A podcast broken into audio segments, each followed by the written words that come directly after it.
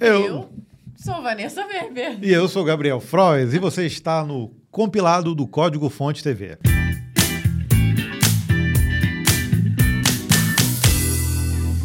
Se a gente tivesse tentado fazer, a gente não, Não ia ia conseguir. conseguir, não. Totalmente sem querer. E esse compilado de edição número 110 contempla as notícias do dia 15 do 7 até o dia 21 de julho, né? Fica melhor falar um mês assim. 15 do 7 tinha até o dia 21 de julho, olha só. Isso, olha, parece que ficou bem maior.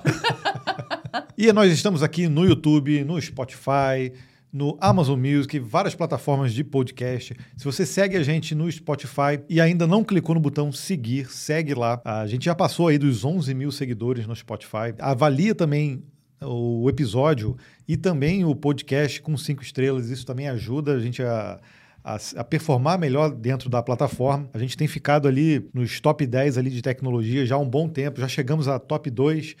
Descemos, subimos, descendo, mas é bom ficar entre os top 10, né? Sem dúvida. Já na Amazon Music também, fui dar uma olhada esses dias, também estamos ali no top 5, é bem legal pra gente, mas a gente quer convidar vocês a virem também assistir a gente no YouTube, né? Pra você que tá só ouvindo, o compilado tem formato vídeo, a gente que fica aqui fazendo umas brincadeirinhas, tomando aqui o, o nosso café, nesse caso aqui é cappuccino. É, vou fazer uma propaganda de graça, Vanessa. Propaganda de graça, Três Corações, me patrocina. Eu estou tomando um cappuccino, cappuccino mesmo, Eu, tradicional. o, o meu é cappuccino da Havana também. Olha, é bom que a gente já faz propaganda gratuita de duas marcas. Nossa, imagina ser patrocinado pela Havana, assim, caixa de dois. Pode me pagar em produto, Ah, não tem problema pode, não. Pode. é. E aqui no YouTube, você tem um botãozinho, além de se inscrever, por favor, se inscreva no canal. Você tem também o botão Seja Membro. Para relembrar a galera, não é o canal Código Fonte TV, é o canal compilado do Código Fonte TV. É um outro canal do YouTube. Você se inscreve e, se você quiser, se torne membro do Clube dos Compiladores, porque você tem vários benefícios lá, além de concorrer a, a sorteios exclusivos, né, mensal exclusivo. Você também recebe sempre uma menção honrosa aqui da gente e vários outros benefícios. Dá uma olhadinha lá, é bem baratinho. Você ajuda o compilado aqui, os- o projeto do compilado, né? E ainda ganha os benefícios. E como sempre, se você comentar nesse episódio completo, no próximo episódio você já está concorrendo a uma camiseta do compilado ou do Código Fonte TV, a gente decide na hora do sorteio, né? E para você que gosta de receber as informações também em texto, nós temos a nossa newsletter que está disponível tanto na web quanto diretamente na sua caixa postal. Vai em compilado.códigofonte.com.br. Nós trocamos recentemente nossa plataforma, olha, e está sensacional. O compilado agora está disponível no Pingback. É essa plataforma que dispara os e-mails e você ainda pode ler todo o conteúdo do compilado, né? E também em formato web. E é muito prático para você se cadastrar, é só com o seu e-mail. Você já tem acesso a receber toda semana na sua caixa postal, mas você pode vir na versão web também, que é muito legal. E essa plataforma, é, nossa, essa plataforma é muito legal porque, além disso, a gente pode inserir posts, a gente está começando a, a- a fazer mais publicações ali, e você tem todo o histórico de todos os, os artigos, né? Aqui ele, ele diz artigo, mas nesse caso aqui é a nossa newsletter. Então tá tudo centralizado em um único lugar de fácil leitura para você encontrar e conseguir se atualizar. Talvez escutou alguma notícia na semana passada que não tá lembrando muito bem, mas quer olhar o que foi. Você acessa lá no Pingback, a nossa conta, e consegue visualizar rapidinho através do texto. E a gente começou a usar desde o episódio 100. Estamos gostando demais. Então, até para você que quer criar o seu conteúdo, eles têm agora uma versão é, utilizando também que se chama Magia, Mag-IA, que usa a inteligência artificial para gerar conteúdo. Pode ser para o LinkedIn, pode ser para o Twitter e, e também para criar artigos também. Então, é uma ferramenta bem legal, tá? É fresquinho aí, foi lançado há pouco tempo. Então recomendo também, além de você se inscrever, se cadastrar também como criador de conteúdo no Pingback. Então vamos ao nosso agradecimento especial aos participantes do nosso Clube dos Compiladores, começando pelo Ricardo Souza, Felipe Costa e o Luiz Alves. Um grande beijo para vocês. E a galera que ainda tá lá no clube dos CDFs, que também recebe uma menção honrosa, o Magno Pison, Cláudio Barcelos, Bruno Correia, Vitor Peixoto e a Viviane Silva. Muito obrigado por vocês ajudarem o compilado. Então, bora para as notícias. A assertividade do chat GPT cai em apenas alguns meses. Já vamos começar com uma bomba aí, ó. Um estudo da Universidade de Stanford revelou que o chat GPT teve uma queda significativa em seu desempenho em tarefas específicas em um período de apenas alguns meses. Não sei se você sentiu isso usando o chat GPT. Entre março e junho, o GPT-4 passou de uma precisão de 97,6% na identificação, por exemplo, de um número primo para uma precisão de apenas 2,4. Choquei. Chocado, né? Por outro lado, a versão GPT 3.5 melhorou seu desempenho na mesma tarefa durante o mesmo período. Outras tarefas, como a geração de códigos e o raciocínio visual, também apresentaram resultados variáveis. O estudo sugere que essas mudanças imprevisíveis podem ser devidas à influência de ajustes em uma parte do modelo. James Zhu, um dos autores do estudo, destaca a importância de monitorar constantemente o desempenho desses modelos ao longo do tempo devido a essas flutuações ou derivações que podem levar a resultados drasticamente diferentes. O estudo também notou uma falta de transparência em como o ChatGPT chegou às suas conclusões. Em março, o chatbot era capaz de detalhar seu processo de pensamento para resolver problemas, mas em junho ele parou de explicar seu raciocínio passo a passo. A transparência diminuiu ainda mais quando o chatbot foi questionado sobre assuntos sensíveis, optando por se recusar a responder em vez de explicar por que a questão era inadequada, como havia feito anteriormente. Essa falta de transparência é agravada pela decisão da OpenAI de não disponibilizar seu código como open source, tornando o modelo uma caixa preta para os pesquisadores. Gente, preocupadíssima, né? Porque você vê, o estudo fez através de uma de de, de número primo, por exemplo, o exemplo que ele usou, que é algo muito é, matemático, é muito lógico, não tem porquê de, de ter errado tanto, né? Mas o chat GPT, o, principalmente o GPT-4, se você usa para fazer cálculos, você percebe que muitas vezes ele se embanana. Com operações básicas, com coisas triviais, ele vai, vai indo, mas chega a algum ponto que para. A gente já citou aqui que a gente já simulou jogar xadrez com ele e ele é. se embanana Totalmente. Chegou uma hora que realmente provavelmente ele teria que ficar fazendo vários cálculos e ele perde, na verdade, a memória é, de jogadas, de peças que estão ou não no tabuleiro. Isso mostra que com um modelo generalista, uhum. em que faz de tudo, é, ele acaba se perdendo. Pode ser que esses ajustes que estão sendo feitos, qualquer ajustezinho ali, é, filtros, eles podem acarretar outros problemas, né? Que, uma, um, é, problemas que não se detectam de início. Então, a parte da matemática, isso já, já acende aí uma, uma red flag aí. É, a gente tem que avaliar isso daqui a pouco para geração de código também, porque a gente tem visto não só o chat GPT com esse tipo de não vou dizer problema, né? Mas essa inconsistência. Mas a gente vê também que o, se você entrar no Google Trends, por exemplo, e, e olhar por chat GPT, você vê que está caindo também os acessos. Então, isso pode se dever a realmente o hype é, tá não passando, tá passando né? ou às vezes a integração com outros produtos faz com que é, se diminua a dependência do, do uso do chat GPT uhum. diretamente. Isso pode estar acontecendo também. Ou realmente é, hum, simplesmente ah, as pessoas não estão procurando mais tanto. Né? Uhum. A gente tem que avaliar os próximos meses para ver se esse hype se mantém ou não. Vamos continuar nessa pegada aí, então, de inteligência artificial. Meta abre modelo de linguagem Lama 2, ou Llama, né?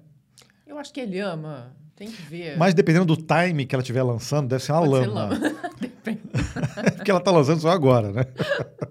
A Meta fez uma contribuição gigantesca para o avanço das inteligências artificiais generativas nessa semana. A empresa não apenas anunciou a versão 2 do seu modelo de linguagem Llama, como também declarou que a solução está liberada gratuitamente para o uso comercial e de pesquisa. Llama 2 foi treinado com 40% mais informações do que sua versão original, assimilando dados que estavam disponíveis publicamente online. Além disso, o novo modelo apresenta suporte a até 70 bilhões de parâmetros. Segundo a Meta, o modelo de linguagem supera diversos concorrentes nos quesitos raciocínio, codificação, proficiência e conhecimento. Até o momento, a Meta tem recebido mais de 100 mil solicitações para utilizar o primeiro Llama. A ideia de abrir o Llama 2 é justamente expandir ainda mais o alcance do modelo de linguagem.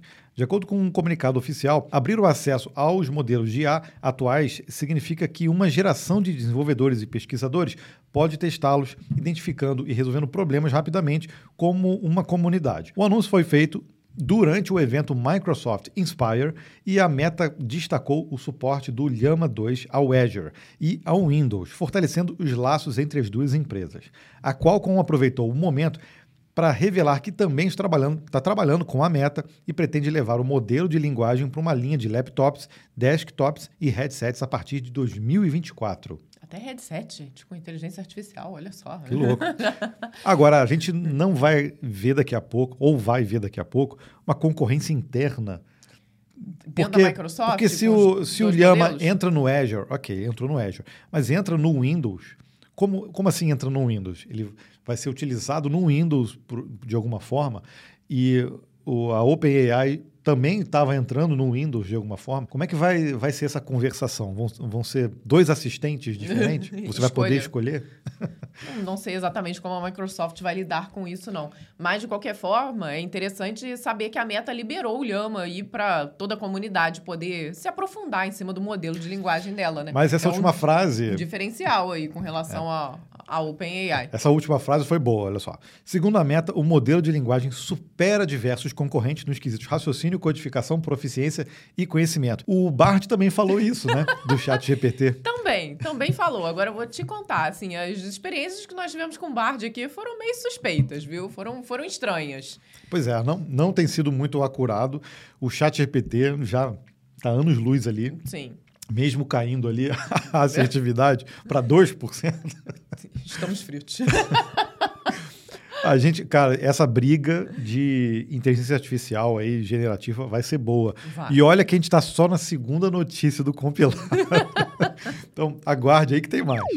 Mas vamos dar um tempinho aqui de falar de IA, né? E vamos falar do Cython, o compilador de Python para C que recebeu numa nova versão.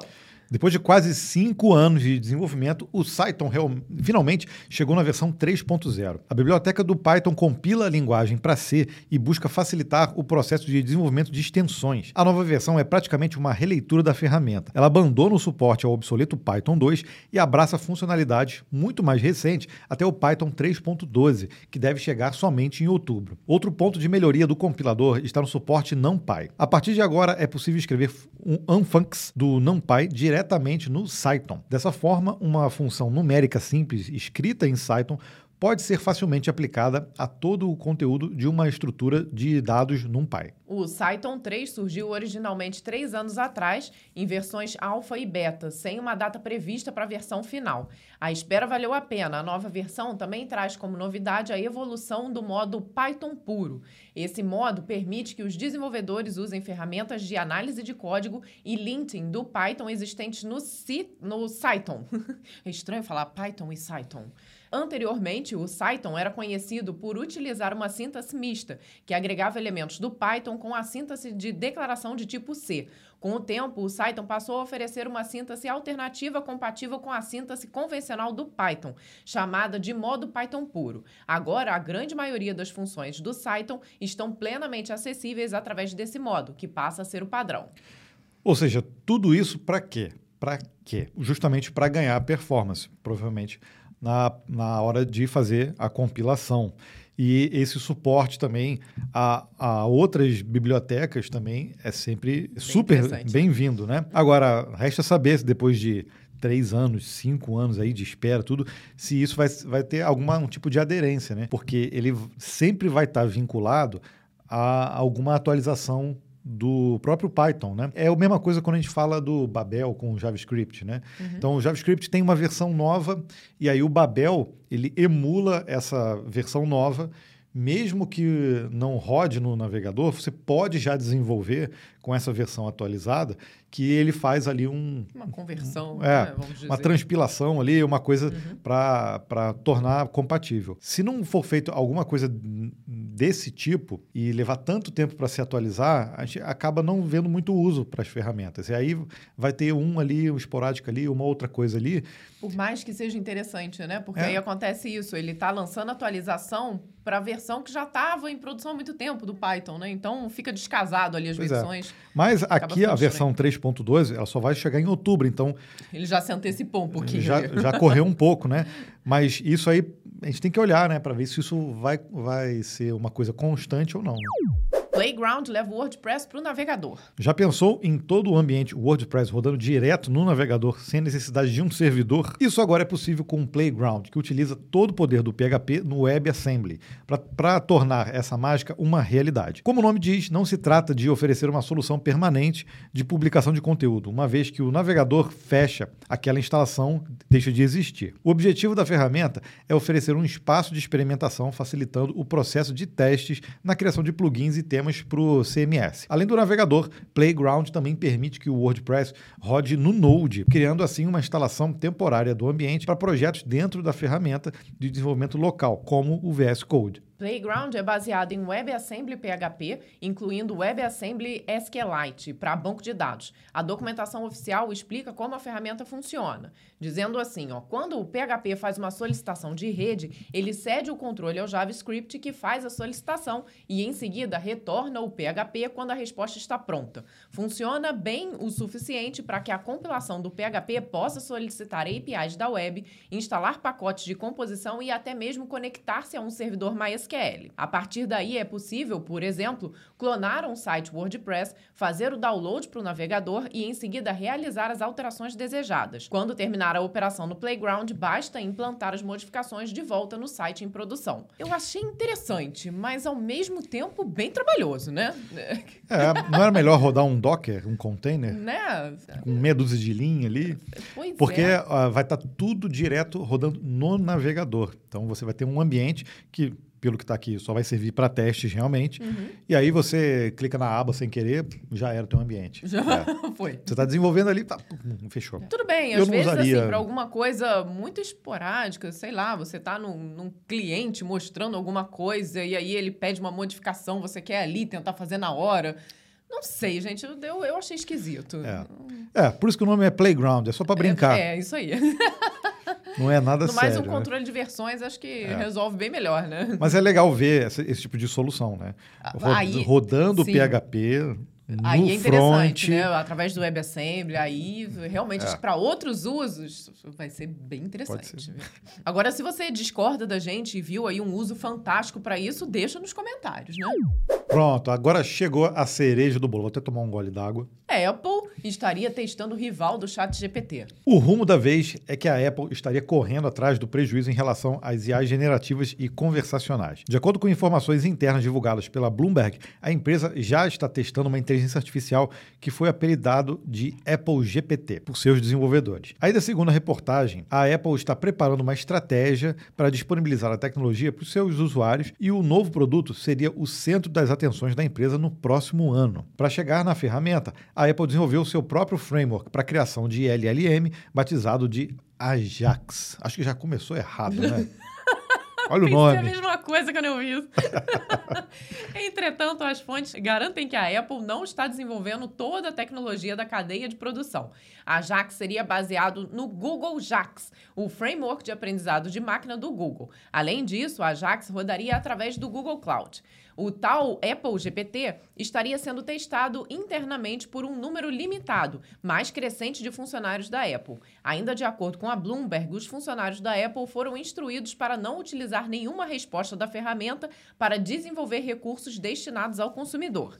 A empresa não emitiu nenhuma declaração oficial sobre a reportagem do Apple GPT, mas vagas recentes de emprego reforçam o interesse da Apple no campo das inteligências artificiais generativas e conversacionais. Ou seja, a Apple vai sim ter um produto, pode demorar um pouquinho ainda, mas ela vai lançar. Provavelmente não vai ser igual ao que a gente está vendo aqui num chat, né, para conversar, conversar. Deve ser apenas ou, ou só para integração com os seus produtos. Está vendo que os concorrentes estão fazendo isso. E aí é até bom que a Apple, às vezes, ela, ela faz isso, né? Ela larga atrás, mas ela lança uma coisa que é muito Diferenciado. diferenciado. né? E eu também acredito que vai ser algo nichado ali para os próprios produtos, né? Para os próprios sistemas, uma reinvenção da Siri, alguma coisa mais Exato. potente, né? Pode ser até o, a primeira assistente realmente a fazer isso. A gente pô, tem a Alexa aqui, vou lá até baixo. Tem o Google Home para não acender ele. É, e, e, ninguém integrou ainda com linguagem, é, com inteligência artificial generativa esses assistentes, né? Então a gente às vezes pergunta coisas ali para a moça. Para a moça ali, e ela simplesmente não entende, ou ela não tem essa capacidade, ela precisa ir às vezes no Alexa Answers ou, ou outros lugares para conseguir responder. Eu acho que o futuro vai ser isso. Vai. vai. Ser... E aí, engraçado, né? Hoje, como a gente já está habituado a conversar com essas inteligências artificiais de uma outra forma, a gente já começa a achar que esses assistentes estão defasados. É. Então, há um ano atrás, a gente achava o máximo pedir as coisas para ela. Agora a gente já está assim, nossa, mas é burra e não consegue entender esse negócio. não entende ou não dá a resposta errada. Falando, é. Aí pensa assim, ah, se fosse o chat GPT, já, já me já resumia já, né, já, já Então a expectativa começa a ficar mais alta. Né? Exato. Né? Então a gente tem que olhar com atenção o que, que a Apple está preparando, né? A gente viu aí recentemente o Vision Pro, que foi lançado. A gente sabe que é um produto extremamente nichado. A gente não vai ver aí isso sendo utilizado é, Nossa, em larga escala. Larga escala, breve, pelo menos né? não, não, não por agora, mas é, transcende também a coisa do metaverso ou, e de realidade é, virtual, virtual, somente, né? né? É. tem um outro conceito é, é, tá que é mais, é muito interessante. Está né? mais ligado à realidade aumentada, inclusive, né? Então a gente tem que aguardar também para ver como vai se, se desenrolar aí esse produto. Próxima versão do C Sharp quer turbinar compilador. O preview do C Sharp 12 apresenta melhorias significativas em termos de otimização de desempenho. Disponível nas versões preliminares do Visual Studio 17.7 Preview 3 e no .NET 8 Preview 6, essa atualização fornece acesso a arrays inline e apresenta um recurso experimental chamado de Interceptors, que permite aos geradores redirecionar o código para otimizações específicas de contexto. Previsto para ser lançado com .NET 8 em novembro, o C Sharp 12 ainda traz aprimoramentos na expressão nameOf, que produz o nome de um tipo de variável ou member com uma string constante, funcionando agora em mais lugares, incluindo os initializers em static members e em atributos. Um novo recurso chamado Inline Array Attribute também foi introduzido. Essa capacidade identifica um tipo que pode ser tratado como uma sequência contígua de primitivos para efficient, type safe, overrun safe, indexable e sliceable inline data. Esse recurso será usado principalmente pelo compilador, bibliotecas .NET e outras bibliotecas buscando melhorar o desempenho dos aplicativos. Além disso, o C Sharp 12 continua a incorporar características anteriormente visualizadas, como parâmetros opcionais para expressões lambda, a capacidade para criar um alias para qualquer tipo e construtores primários para adição de parâmetros a uma declaração de classe. Está ficando tão poderoso o C Sharp, tem tanta coisa aqui para utilizar que fica até difícil, né? Da gente acompanhar também. A gente vem falando esporadicamente do C Sharp, mas a cada atualização a gente vê que eles, eles vêm simplificando o processo de codificação, o código vai ficando mais bonito de se ver. Uhum. É, e mais eficiente, né? E mais então, eficiente. Trabalhando por debaixo dos panos para realmente deixar tudo ainda mais rápido, né? Seja em tempo de compilação, otimizando os resultados. Então tá. Então, para quem desenvolve em C Sharp, tem que ficar acompanhando isso, porque a forma como você cria classes, parâmetros, como você eh, faz as coisas, eles, eles vão conseguindo, de alguma forma, sempre dar uma otimizada e muda a forma de escrever realmente o código. Né? Então, para quem desenvolve a, a C Sharp há cinco anos atrás, você vai olhar hoje o seu código, dá para otimizar demais. Né? Verdade. O, o, tempo de refatoração aí do pessoal vai ser grande. Twitter está com suporte para artigos e vagas de emprego. Quem se lembra de quando o Twitter começou e tinha apenas 140 caracteres, sem suporte para multimídia ou mesmo RT. Muita coisa mudou de lá para cá e muita coisa ainda vai mudar daqui para frente. O próprio Elon Musk, atual proprietário da rede social, anunciou que será possível publicar um livro inteiro na plataforma se o usuário desejar. O novo recurso batizado de Articles irá quebrar todos os limites de caracteres e permitirá até mesmo o uso de formatação de texto no Twitter. Além disso, a ferramenta vai permitir combinar texto e mídia na mesma postagem, como um autêntico artigo de revista. Musk não deu nenhuma estimativa de quando essa funcionalidade será implementada. Enquanto isso, nos bastidores apareceu um novo recurso para empresas verificadas: publicar vagas de emprego. A ferramenta ainda não foi liberada completamente, mas seu resultado já pode ser visto em algumas contas. As empresas que contratam esse serviço podem mostrar no cabeçalho dos seus perfis vagas com links diretos para os candidatos se inscreverem. A funcionalidade recebeu o nome de Twitter Hiring e permitirá que as empresas verificadas publiquem até cinco vagas nesse formato, simplesmente importando os dados diretamente para a plataforma, através de um feed ATS ou XML compatível. Aparentemente, o valor da ferramenta já está embutida na assinatura mensal do programa Verified for Organizations. Olha, o Twitter realmente está crescendo. Eu acho que acrescentar mais recursos para quem assina é sempre bem-vindo, né? Mas é, ele corre o risco de acabar virando um Facebook. Descaracterizar a, a funcionalidade principal da é. ferramenta, é. né? Que são textos curtos. Quem já olhou o Facebook, pô, sabe que ah, tem ali o timeline, tem todos aqueles recursos bonitinhos ali para a gente usar. Mas se você for na, na aba lateral, tem ali jogar online, tem é, vagas de emprego, tem tudo isso. E muito pouca gente utiliza isso no dia a dia, né? Pelo menos não é o principal. Mas eu acho que é interessante ter essas funcionalidades extras dentro da plataforma. Muitas vezes você fala assim, pô, eu quero divulgar uma vaga. O Twitter eu posso divulgar como um tweet? Pode. Pô, mas tem uma ferramenta aqui específica para isso, que transforma um tweet num, num, outro formato, faz uma outra coisa um tem outras ações ali diferentes.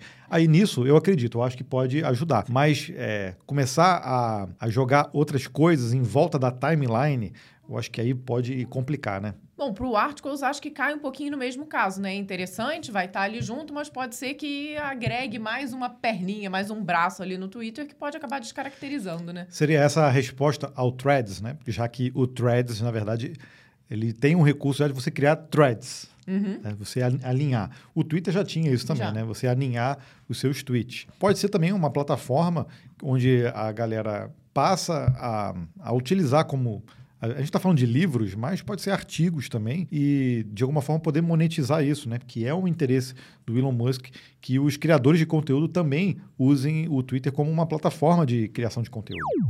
Especialistas garantem que inteligência artificial não ameaça a humanidade. Ufa. não, não precisava de especialistas, é só você olhar aqui o, o código-fonte TV. Poxa, você estava preocupado com o futuro da raça humana, pode ficar tranquilo. Um coletivo de cientistas do Reino Unido assinou uma carta aberta declarando que as inteligências artificiais não são uma ameaça. A iniciativa partiu da Sociedade Britânica de Computação e foi validada por mais de 1.300 especialistas. Eles acreditam que está na hora de combater o que chamam de condenação da IA e defendem que a tecnologia é uma força positiva. Embora seus signatários não contem com nenhum nome de peso, o documento traz representantes de uma diversidade de setores, da área de negócios, do mundo acadêmico, de órgãos públicos e centros de pesquisa. A carta aberta acaba se tornando uma espécie de resposta ao manifesto publicado anteriormente em março, que buscava alertar com tons dramáticos sobre os riscos dos avanços das inteligências artificiais e pediu uma pausa no seu desenvolvimento. O tempo passou e a tecnologia não pausou. Agora, os britânicos defendem a seguinte proposta: o Reino Unido pode ajudar a abrir o caminho na definição de padrões profissionais e técnicos para os papéis da inteligência artificial, respaldados por um código de conduta robusto, colaboração internacional e regulamentação com todos os recursos. A Sociedade Britânica de Computação garante que o país está pronto para se tornar um sinônimo global de inteligência artificial de alta qualidade, ética e inclusiva. Chamou para si a responsabilidade, é, viu? Eu acho que aqui não dá nem para a gente comentar só sobre a notícia, porque a gente, cara, daria fazer um, um episódio completo só, só sobre disso. isso, né? Já palestramos, inclusive, numa universidade para falar sobre esse tema, o que, que estar aí por vir, né? Em alguns vídeos nossos do Código Fonte, a gente mostra, poxa, que a gente sabe que a IA é uma coisa assim muito impressionante. É uma nova revolução é. né, para o ser humano, como foi, sei lá, a revolução industrial, que mudou muitos paradigmas, a inteligência artificial, eu acredito que também vai mudar muito. As profissões vão ficar diferentes. Né? Exato. Né?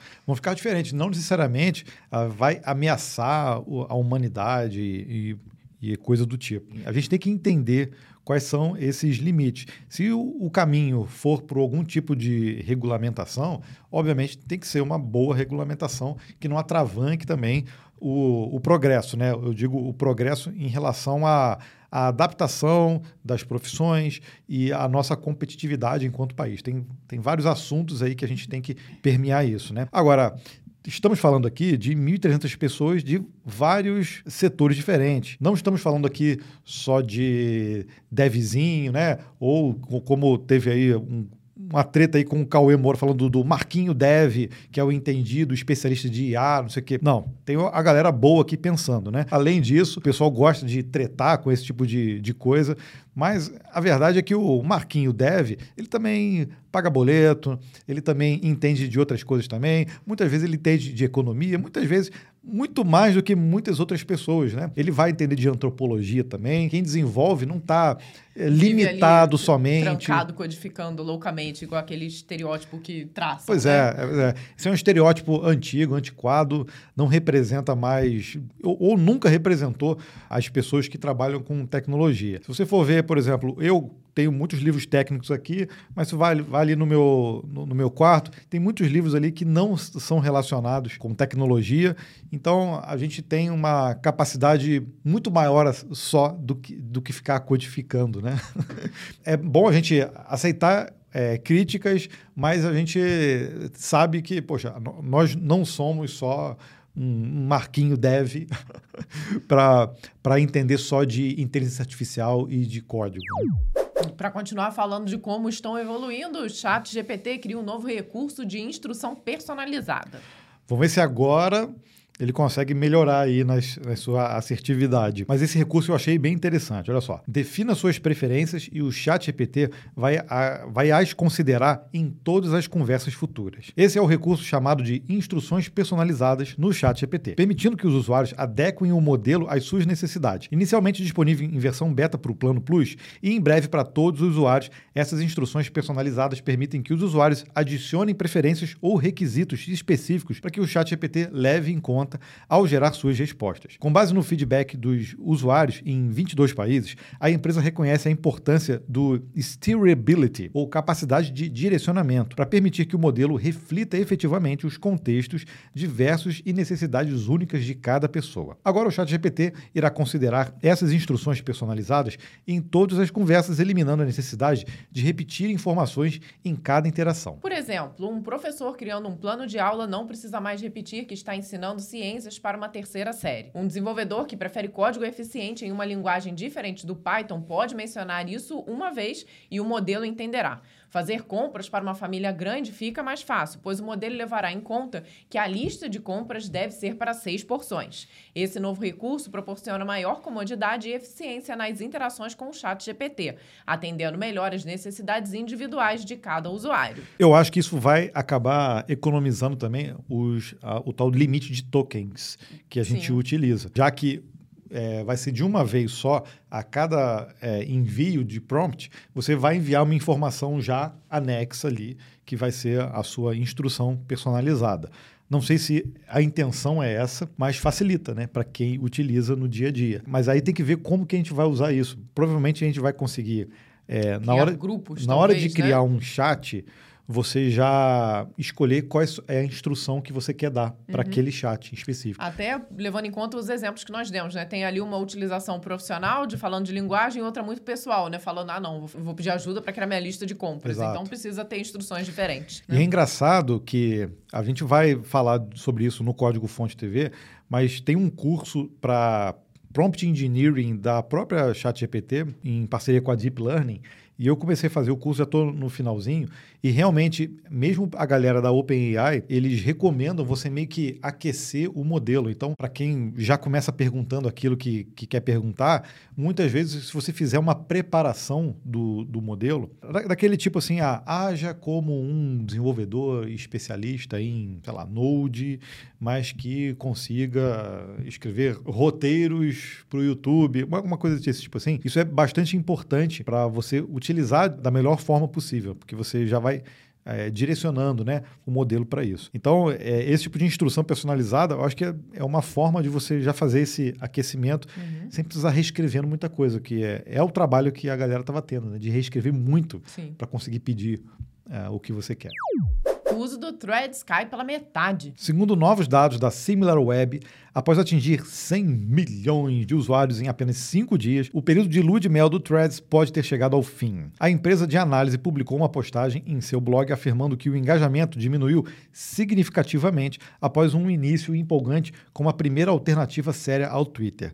Eu, eu tenho é, algumas sugestões por que, que isso aconteceu. O melhor dia do Threads foi em 7 de julho, no segundo dia da adesão aberta, com 49 milhões de usuários ativos no Android. No entretanto, esse número caiu para 23,6 milhões em 14 de julho. Além disso, o tempo médio gasto no aplicativo pelos usuários diminuiu consideravelmente, de 21 minutos em 7 de julho para pouco mais de 6 minutos, uma semana depois. Embora o CEO do Twitter, Elon Musk, possa estar satisfeito com a possibilidade de que o concorrente mais sério da plataforma possa ser apenas uma moda passageira, ele não deve comemorar ainda. A postagem no blog destaca que há alguns sinais de que o Threads pode afetar diretamente a participação do mercado do Twitter. Além disso, a retenção de usuários do Twitter também está em queda, com menos novos usuários no Android, mantendo o uso regular do aplicativo após 30 dias dias. A explicação mais provável para a queda do Threads é que o entusiasmo inicial diminuiu, com muitos usuários experimentando o aplicativo,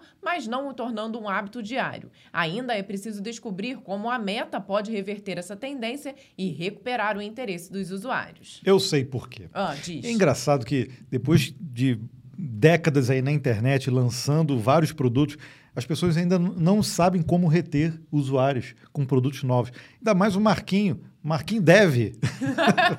que tem produtos aí gigantes aí. Ele lançou o Threads, converteu a galera, foi para lá. Ok, aí o pessoal foi. Assim, você tem que imaginar. Cara, muita gente vai de curiosidade. Claro. Se você começa a ver conteúdos relevantes ali, você começa, caramba, que rede Legal. legal. O que acontece, na verdade, o que eu percebia, num primeiro momento, muita gente publicando, querendo é, ver como funciona. E aí você ia na, na, na home lá do aplicativo, você estava vendo várias coisas que não tinha a ver com quem você seguia. Eu acho que, de um primeiro momento, eles colocaram para aparecer só a galera mais engajada. Então, a galera que era famosa no Instagram começou a aparecer dentro do Threads. A partir do momento que os seus seguidores começaram a aumentar lá, você começou a ver mais pessoas na timeline de quem você seguia.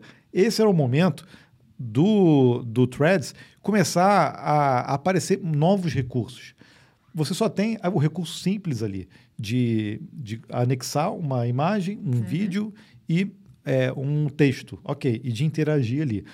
O Twitter ele tem muito mais recursos ali. Poxa, não tem, por exemplo, salvar. Se, se, eu quisesse, por exemplo, salvar alguma publicação que eu achei interessante ali, eu não tenho isso. Uhum. Coisas que o Twitter hoje apresentam como recursos pagos, que é, por exemplo, você pode salvar em pastas separadas. Assim como você salva é, pastas, não estou chamando de pastas, mas é em, em sessões separadas. Uhum. Assim como você salva uma publicação no Instagram, você podia ter esse recurso também dentro do Threads. Uhum. Faria com que os usuários que vieram do, do, Instagram tivessem o mesmo tipo de experiência. Sim. Entendeu? Uhum. E como o Threads é coisa de timeline, você perde muitas uhum. vezes. Ali, assim, pô, se você viu uma coisa interessante, se você quiser salvar, isso aumenta o tempo de uso, porque as Sim. pessoas voltam Poxa, me diz e aí. voltam para mostrar para outra pessoa, né? Exato. Aqui a gente faz muito isso, tá ali navegando, viu alguma coisa interessante, eu salvo. Chega em outro momento, eu mostro pro Gabriel, mostro pro meu Exato. filho, mostro pra minha mãe. No, no, no Instagram, o ato de salvar mostra muito do engajamento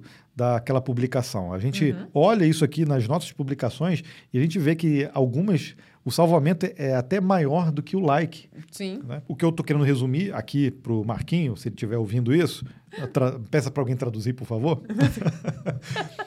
é que, pô, depois de várias décadas, é, ele já tinha que ter na manga, durante esses lançamentos, novos recursos uhum. para as pessoas começarem a usar. Então, a cada dia que vai aumentando a base de usuários e as pessoas estão utilizando, tinha que vir com recursos, principalmente esses recursos que hoje são pagos no Twitter. Tinha que vir de graça no Threads. Sim, eu acho que isso aí faria muita diferença, pois não é, tem a menor dúvida. Pois é, é, é uma estratégia. Uhum. Mas não, ele lançou e, e não mudou.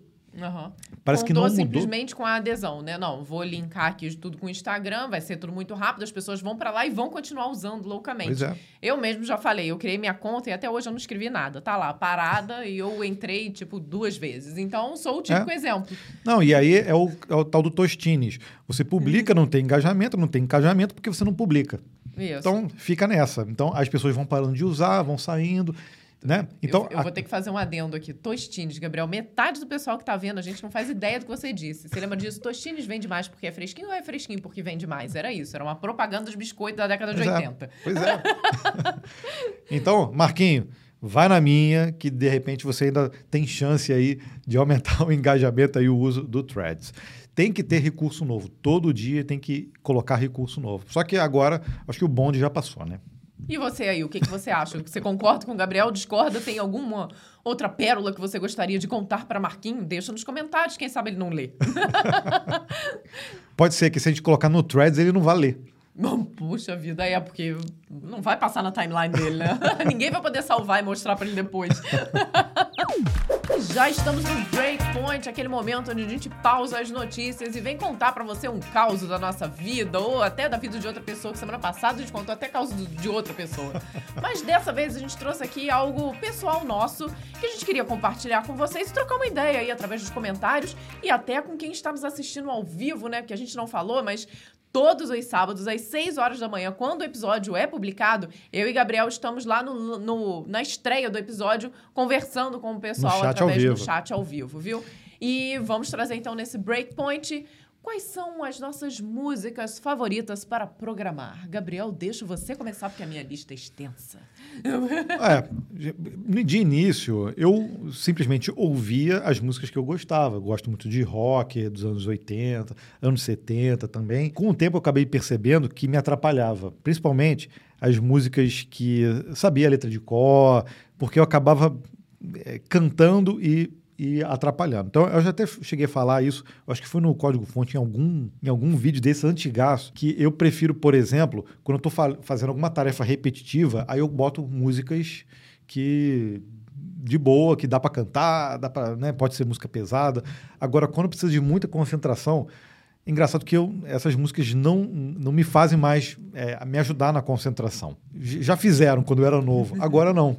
Perdeu a Ah, capacidade. per- perdeu. Então, por exemplo, eu tenho que falar o nome de algumas bandas aqui. Ó. Posso dizer que a minha favorita é de muitos anos já é Toto. Não sei se vocês sabem qual é. Provavelmente vocês conhecem alguma música do Toto na voz do Emerson Nogueira, porque eles fizeram versão, Muitas. versão acústica disso. E é engraçado, teve uma vez que eu ouvi Rosana, que é uma Rosanna, dele. é uma clássica do Toto. Tava tocando a versão original na rádio. Aí alguém mais novo chegou pra mim e disse: Hum, nossa, Emerson Nogueira, adoro. o Gabriel ficou indignado. Deu vontade de bater. cara. Não, eu não desgosto do Emerson Nogueira, tá? Mas as originais são sempre melhores, né? Poxa, com certeza. Não, ok, o trabalho dele é legal, ficou. Algumas releituras ficaram legais, mas as originais ali É.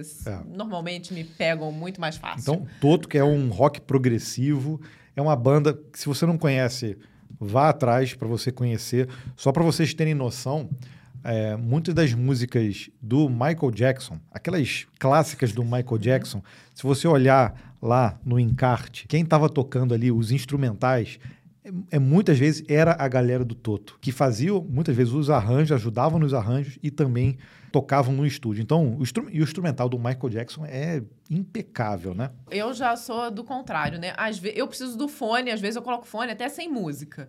Às vezes o Gabriel coloca aquele lofi beats, né? Aquelas musiquinhas, não sei o quê. Às É. vezes rola, tem horas que aquilo me irrita profundamente, porque entra numa música repetitiva, que, é que nossa, dá vontade de É, zunir é. o negócio Me irrita longe. também, me irrita também. Então eu não- às, vezes, às vezes eu boto música clássica também, bem baixinho, porque música clássica também, pô, às vezes, estoura o ouvido, né? É, tem que ser. Mas eu também gosto de música clássica para fazer coisas que precisam de concentração. É, já eu gosto de música, música, ouvindo. Então, e assim, eu não. Normalmente eu não pego. O Gabriel, às vezes, tinha essa mania, principalmente. No, ele pegava Toto, era Toto pro projeto inteiro. É. Toto do, do início ao fim. Eu, eu, falo, eu falei do Toto, mas tem outros. Tem. O Toto, no meu caso, é porque ele foi trilha sonora de, um momento da nossa vida que a gente trabalhava sem parar, É sem verdade. parar. Então, E aí- marcou. E aí eu elegi o Toto 99, que é o álbum deles, e eu ouvi do início ao fim. Várias vezes durante o, o, É. o dia. Eu, eu já gosto de ir variando. Então tem Toto na minha lista lá de músicas favoritas, mas eu tenho uma lista lá de músicas favoritas no Spotify que é bem extensa.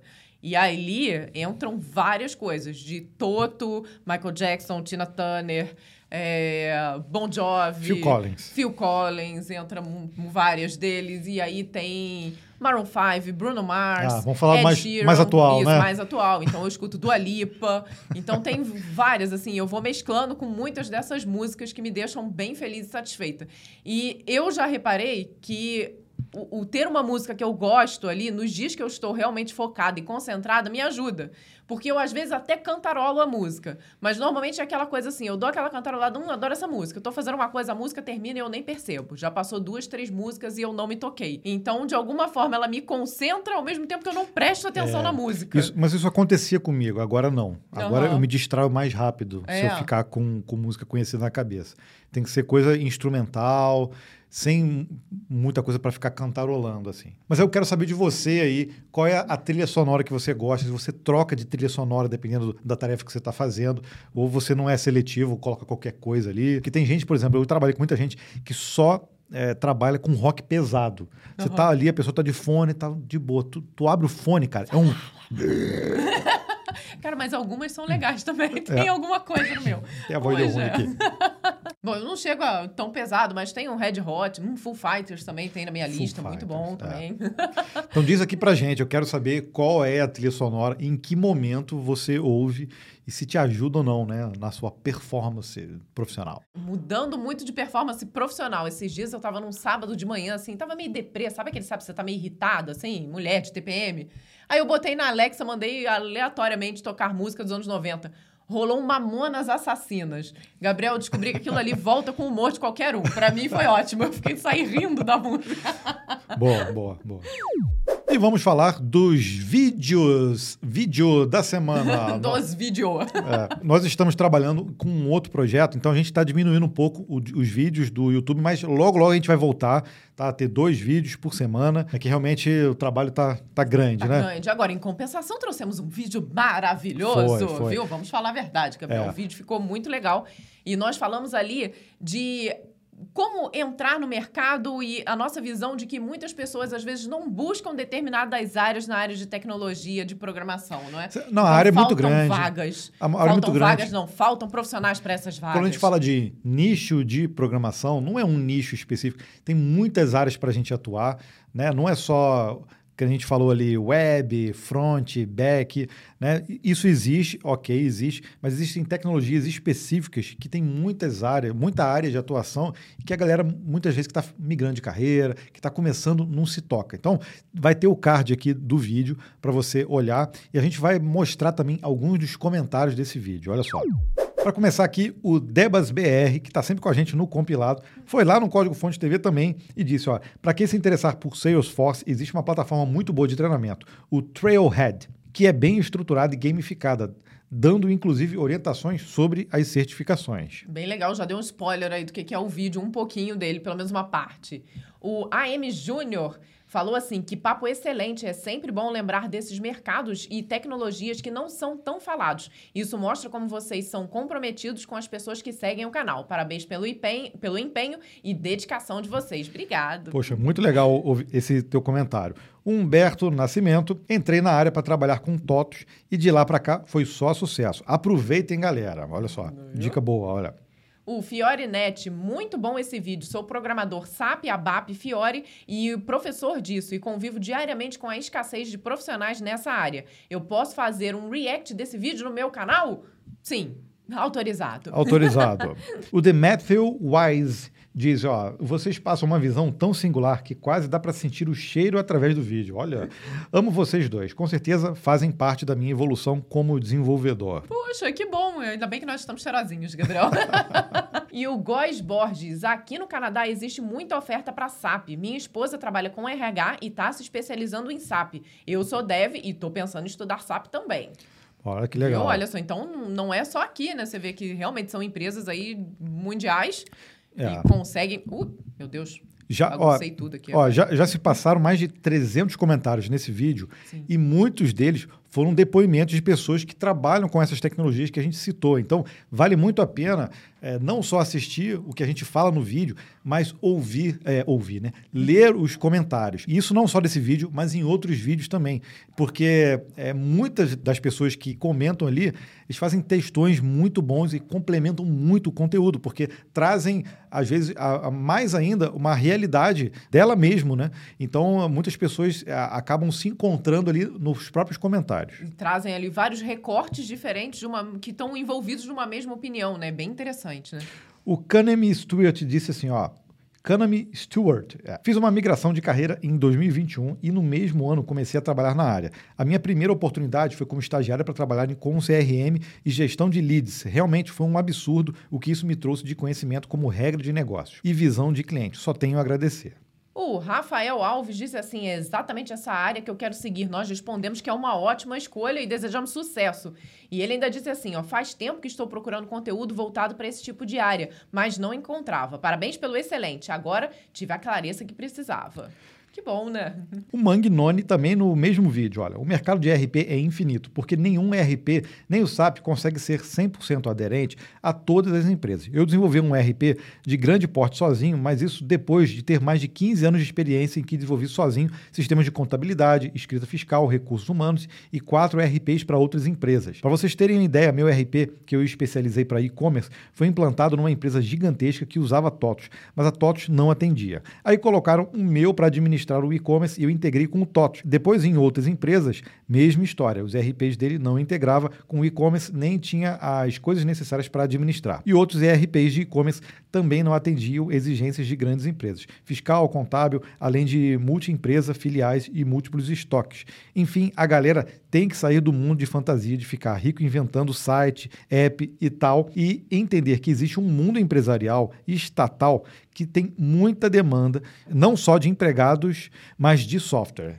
Cara, achei ótimo o seu depoimento aí. Realmente, né? Você pega aí essa parte fiscal, contábil e tudo mais. Cara, tem tantas nuances e às vezes de um estado para o outro dá diferença. Então, mesmo que você contrate um determinado ERP, você precisa de uma solução customizada ali para sua realidade, como você falou de múltiplas é, filiais. Na época que eu trabalhava na revenda, na distribuidora de bebidas, nós éramos a única que tínhamos quatro filiais, sendo que uma delas ficava num estado diferente. Então, precisava de coisas específicas para o nosso sistema, porque as outras não tinham essa singularidade. E isso daí acontece direto. Para quem trabalha com gestão de empresa, e aí você, é, às vezes, você tem é, diferenças é, de gestão e de controle dentro da própria empresa, uma filial pode ter características diferentes tem que customizar os sistemas, e é para isso que existem esses sistemas de gestão, inclusive. Então, é, esse complemento seu foi muito bom, porque foi exatamente essa a intenção do vídeo, de mostrar como esse mercado é muito grande e muitas vezes é, a galera não se toca disso, ela, ela, ela começa pela stack, ao invés, das vezes, de um tipo de sistema que ela pode atuar. E é engraçado que muitas pessoas assim têm a sensação de que ah, não, trabalhar com isso é trabalhar com legado, é trabalhar com tecnologia, né, obsoleta e tudo. A verdade é que a maioria dos sistemas não vai começar com a última geração da stack que está sendo criada agora com o um novo framework, o JavaScript acabou de sair. Esse tipo de solução aqui é o que sustenta as é. empresas é. ali de grande a gente, porte, A gente né? já fez vídeo sobre sistema legado mais para o dicionário do programador. Mas a gente tem que começar a falar disso, porque as pessoas estão se iludindo, achando que vão para o mercado e vão só começar com um sisteminha novinho, zeradinho, bonitinho. Isso não existe, galera. E mais um aqui, ó, do Alexon.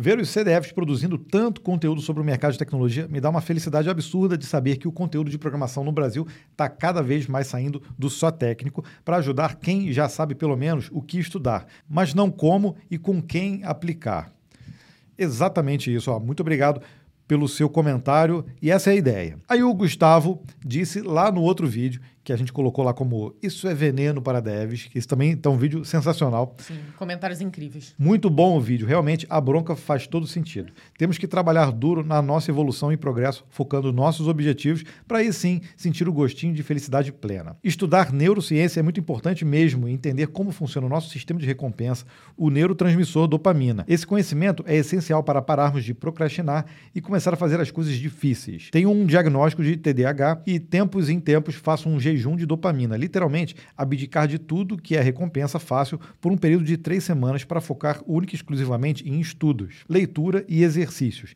Sem redes sociais, sem YouTube, sem TV, sem música, sem doce, sem iFood. O começo é um pouco difícil, mas após um tempo o resultado é incrível. Você começa a ter clareza mental, uma energia gigante e principalmente faz coisas que no começo achava muito difíceis. Eu sei que é, é meio brusco, mas vale muito a pena. Cara, eu gostei muito de ver seu comentário e assim, é, eu e Gabriel a gente tem lido um pouquinho mais a respeito disso, né, desse efeito da dopamina, desse excesso de dopamina que nós temos, até para pessoalmente a gente conseguir melhorar, né? E depois que eu vi o seu comentário, fui buscar em algumas coisas a mais e me surpreendi muito a música. Justamente pelo que a gente falou, né? A música, para mim, aqui, é algo que sempre me concentrou, que sempre me ajudou.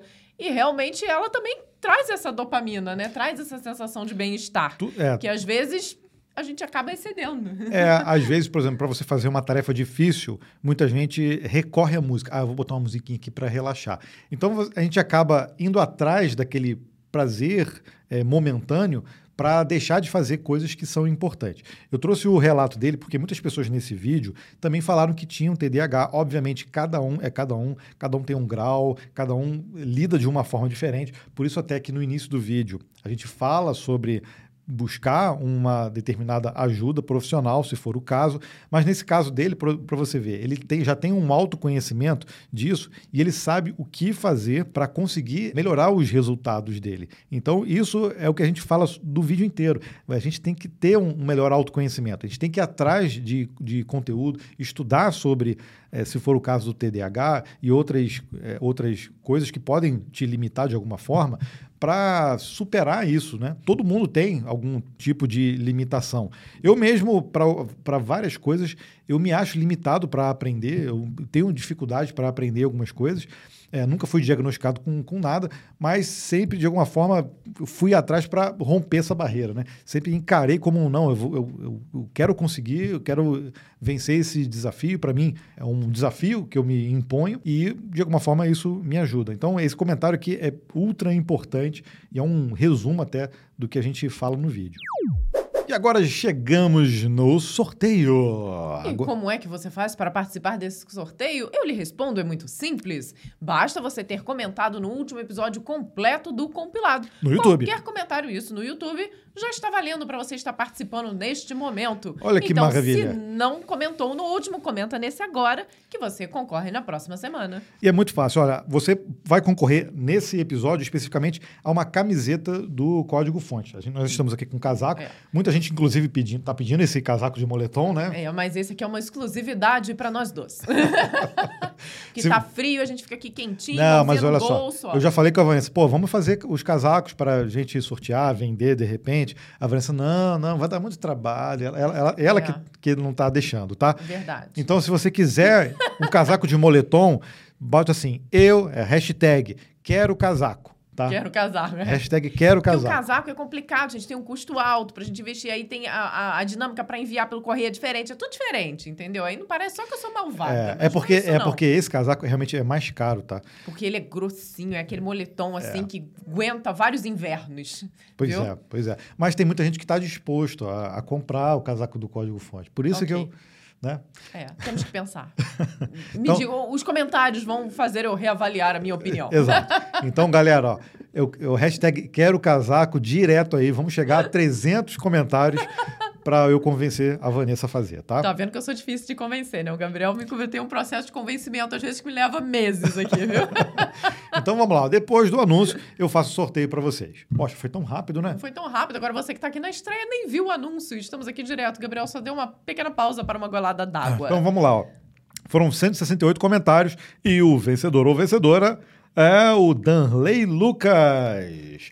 Ele chegou assim, ó, 52 minutos, ainda é pouco, foi o, o tempo do último episódio, né? Sim, foi, foi curtinho, né? Hashtag cheguei no final e hashtag vem camisa, olha só. Ó, oh, então foi camisa, Darley, eu vou entrar em contato com você através do seu próprio comentário, pedindo para que você envie para contato@códigofonte.com.br todos os seus dados para que a gente possa te enviar a camiseta. Então, ó, hashtag vem camisa ainda tá valendo, mas pode ser hashtag vem casaco. Pode ser também. Isso não quer dizer que nós vamos sortear um casaco, quer dizer só um processo de convencimento para que a gente faça os casacos. Tá vendo só como é que é? Me ajuda, pessoal. Gabriel, me ajuda. comigo, né? Me ajuda. Não me deixe sozinho nessa. Eu quero convencer a Vanessa a fazer também o casaco do Código Fonte. E eu, eu preciso então da ajuda de vocês. Hashtag vem casaco ou hashtag quero casaco, não importa. O negócio é comentar, tá bom? Chegamos ao final, Gabriel. Eu tava aqui achando até que tinha mais coisa. Um Acabou café já acabou faz tempo. É. Pô, mas olha, eu, eu tô com a tarefa de sempre terminar a água quando termina o episódio. Eu não consegui dessa vez. Mas É, eu vou então fazer. tá bom. Então, Você- enquanto eu vou me se des- despedindo aqui, Tchau, o Gabriel pessoal. vai bebendo, vai se afogando no seu baldinho de água. Bom, prazer ter você aqui com a gente até o final. Deixa a hashtag aí do Vem Casaco, hashtag Fiquei até o fim. E a gente se vê na próxima semana. E deu tempo, Gabriel? Deu. deu então tempo. tá bom. Até lá, um bom final de semana e uma semana incrivelmente produtiva pra vocês. Tchau. Tchau, tchau.